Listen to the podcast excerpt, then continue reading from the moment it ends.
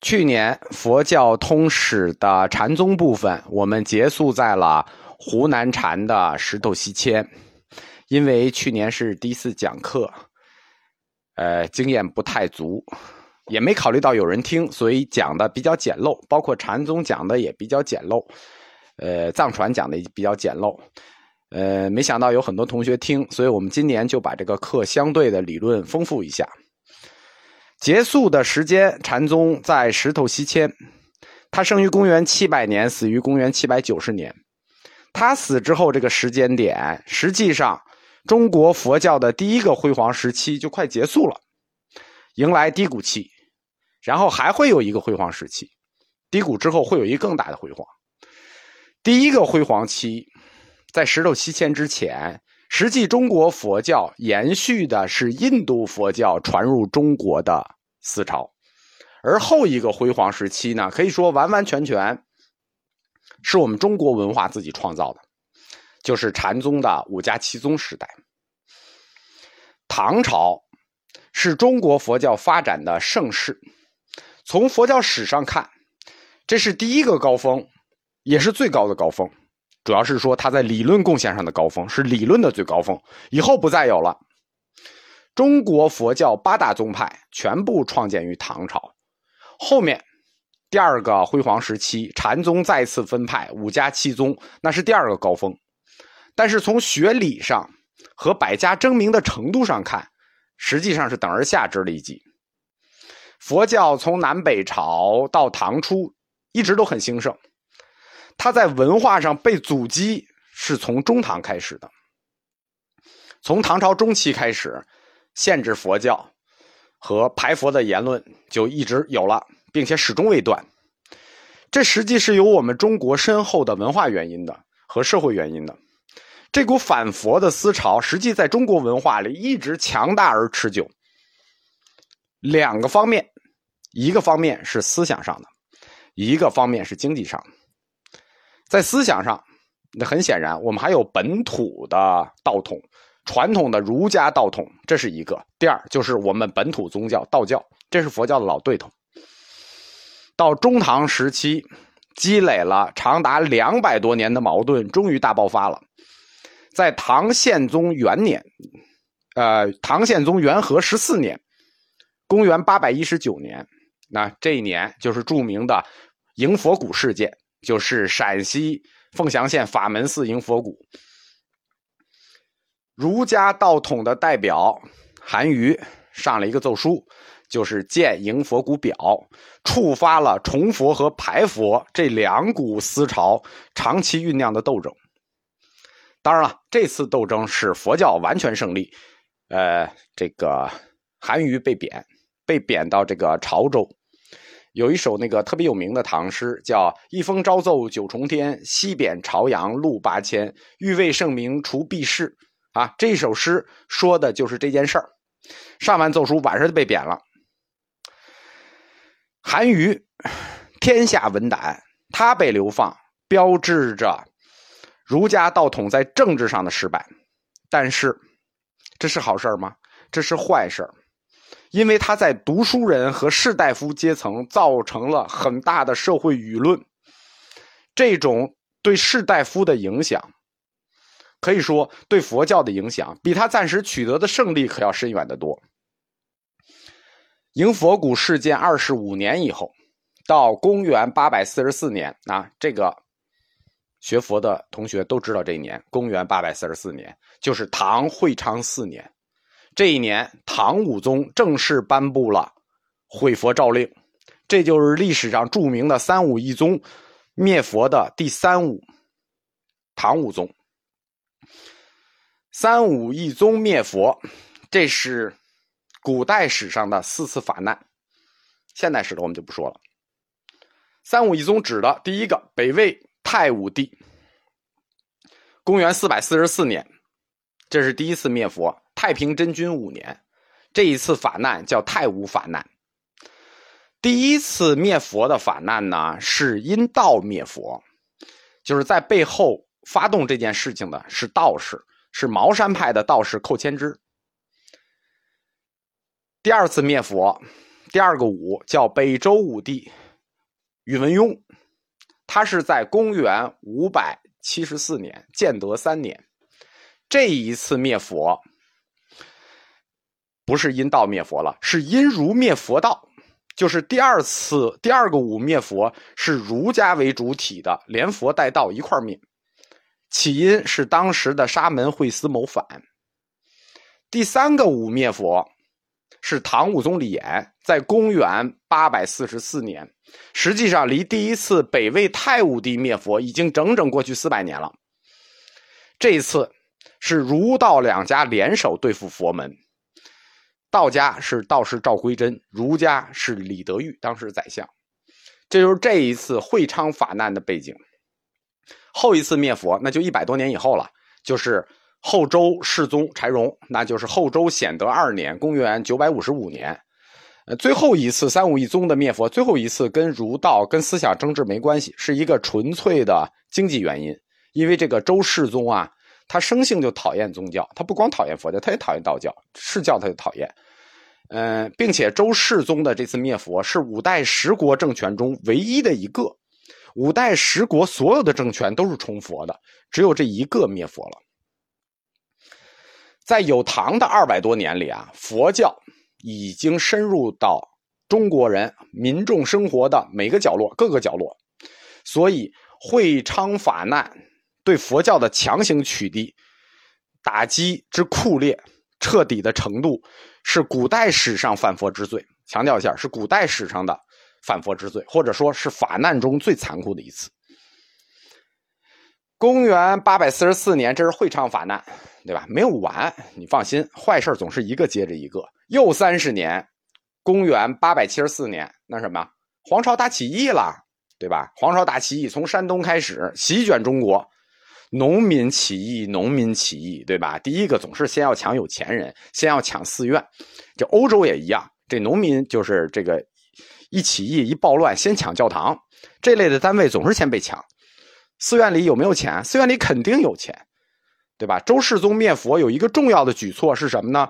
是把所有的佛像化了铸钱，铜像和铜钟化了铸钱。而且自从周世宗法难之后，佛教就很少再用铜去铸雕像了。以前有很多大铜像，后来就没有了。公元八百七十四年的黄巢大起义前后是十年，这一直到公元八百八十四年才结束。十年浩劫，基本上所有的大户都已经被抢遍了，那就不光是佛教的问题了。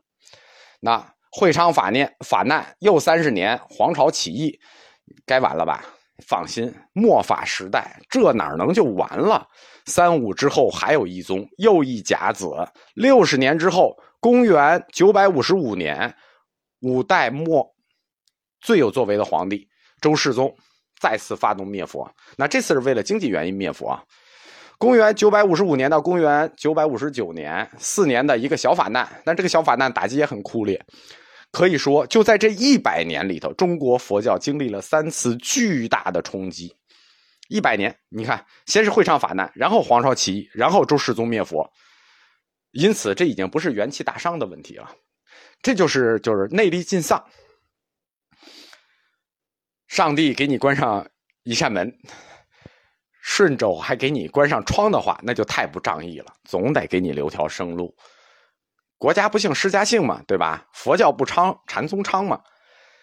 从唐末到五代末，伴随着席卷中国全社会的这套灭佛运动，几乎同步进行的，恰恰是佛教中禅宗的相应壮大，急速壮大。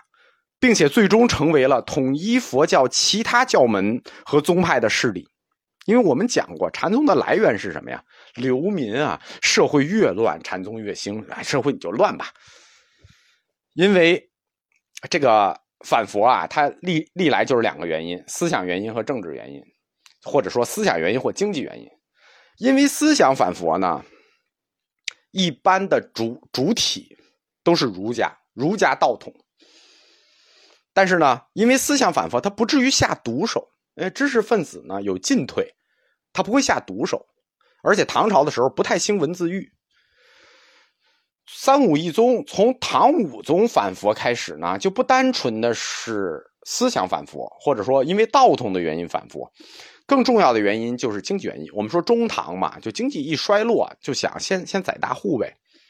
而且到了中唐时期，就是经过一两百年佛教的发展，当时很多的僧侣，很多的高僧，啊，和我们现在看的差不多。就是过着弟子供养、弟子奉献的寄生虫生活，不劳而获，骄奢淫逸，在长安城里啊啊，估计当时也是有不少仁波切。当然了，藏传当时还没有。我们在去年禅宗史里讲的那些高僧，百丈怀海、南泉普愿，这些都是坚守信仰的少数，所以我们叫高僧大德嘛。更多的一些是什么呢？就是只要你是中国人啊，我们不讲，你都清楚那种嘴脸。就是虽然是和尚，但是他们积极谋求着政治地位和社会地位，背地里还干着一些见不得人的勾当。表面上呢，做着会长，做着高僧主持，甚至出着书教你好好听话，教你一切都是最好的安排。背后呢，那我们就不多说了。我们必须认识到，佛教打有以来，内部一直有这么一批人。叫诸法性空，万事皆假。那什么是真的？那只有骗子是真的。好在佛陀早就说过，末法时代，我们佛教里有这种人也不足为奇，并且在土地私有这种万恶的旧社会里啊，寺庙它本身拥有大量的土地和私产，经济上毁佛，重要的看重的就是人家的钱，寺庙的财物。而且寺庙它还不交税，思想上排佛呢，它是士大夫，就是跟这个经济原因又不一样。不光是道统啊，因为士大夫他主要都坚守的是儒家伦理观念。佛教和儒教最大的冲突是什么呢？不孝有三嘛，无后为大嘛。你不结婚，不生孩子，对吧？不孝有三。你不孝就算了，你还大张旗鼓的，这肯定不行，对吧？世界潮流浩浩汤汤，顺之者昌，逆之者亡。所以从中唐以后，佛教也不得不去改变它旧有的那种存在形式和发展形式。唐末开始，佛教整体就开始向禅宗转换，并且形成为一支潮流。为什么各宗派都开始向禅宗转换呢？因为禅宗的弹性足够大，不光是它的理论弹性大，而且它的身段弹性也大。首先，禅宗上来立宗的故事，那是一个佛教文学故事，叫“拈花一笑，教外别传”。什么意思？没有教条，就没传给你文字，对吧？不被教条所束缚，这实际就是“拈花微笑，教外别传”的核心含义，就是没有教条束缚。所以。历史就给了禅宗一个历史机会，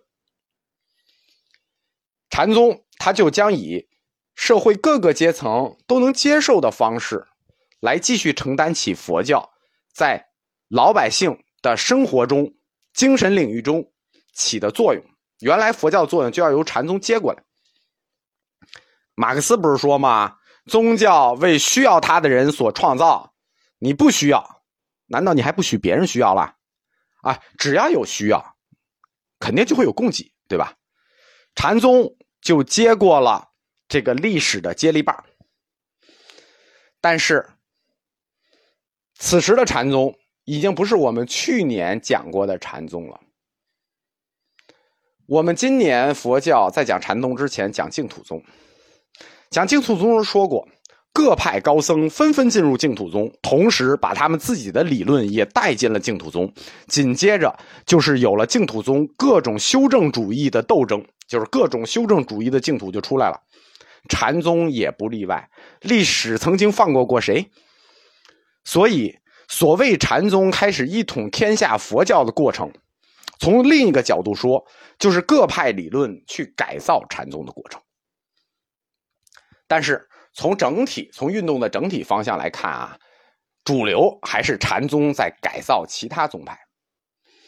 佛教的各派全面的禅宗化，开端于中唐。首先是三论宗，三论宗就销声匿迹了，对吧？就这帮擅长辩论的人就销声匿迹了，他就转换了以江苏为中心的牛头宗，最后成为了禅宗旁系。而陕西的唯识法相宗就是唯识无境这套体系，潜移默化的进入了禅宗所有的派别。这是没办法的事情，大家都知道，唯识法相宗，那这在佛教理论体系里，人家学问就是大，对吧？唯识学人家就是精深，你认不认都没用。所以晚唐之后，有名的禅师，一直到今天，你要是不修瑜伽师地论，不修成唯识论，不修白法明门论，你根本就你就没法混，这就必须学的唯识法相宗的经典。同时。从晚唐开始，我们知道唐密是中中期传过来的，早中期传过来的，密教也开始禅宗化，或者说禅宗也开始密教化。这个最早就是从天台宗发端的，天台宗就有秘术了，比如禅宗里著名的北宗普吉，啊，包括禅宗五家七宗到五代的云门宗，都有大量修行密教的迹象。我们后面讲到。大法眼就就大家就明白了，他有这个讲到玄沙师背，讲到大法眼，他都有修行密教的迹象。从中唐开始，中国佛教内部就有两大运动在并行。第一个运动叫万宗归净运动，就是所有的宗派向净土宗运动；还有一个叫做禅宗统一运动，他们两个运动是同时的。当然了。禅宗统一运动叫宗派运动，万宗归净运动叫学派运动。就我们说，一个叫宗派，一个叫学派。禅宗统一运动，统一统一，对吧？你统一总得有个方向和目标。你统一谁去？你要统一谁？首先你得有个敌人，或者说你得有个统一目标，或者说你学术上你想讨伐谁？那排在第一位的不用说了，那就是教门最有水平的两个宗派：华严宗和天台宗。其实，中唐以后，华严宗和天台宗在宗派上他已经衰落了，但是人家的学理和经典还在那儿摆着的，对不对？人家毕竟是名门大派，人学理在那儿呢。首先，是五代时候的吴越国禅门大师协助天台宗重兴了，这个我们后面会讲到，天台重兴，这就是对付天台宗的一个征伐。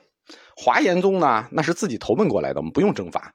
华严宗四祖成观，他就提出来说：“会南北二宗之禅门，设台衡三观之选址。”这什么意思呢？就是直截了当的就说：“哎呀，教门和禅门，咱干脆合为一门算了。会南北二宗之禅门，这就是禅净合流，哎，就是禅宗统一华严宗和天台宗。禅净合流的标志是谁呢？”就是最终他的人物标志。中晚唐禅净不是禅净合流，禅教合流的标志。刚才我们说禅宗统一华严宗和天台宗，这叫统一教门。禅教合流的标志是华严宗的五祖宗密，又叫归峰宗密。下一课讲吧。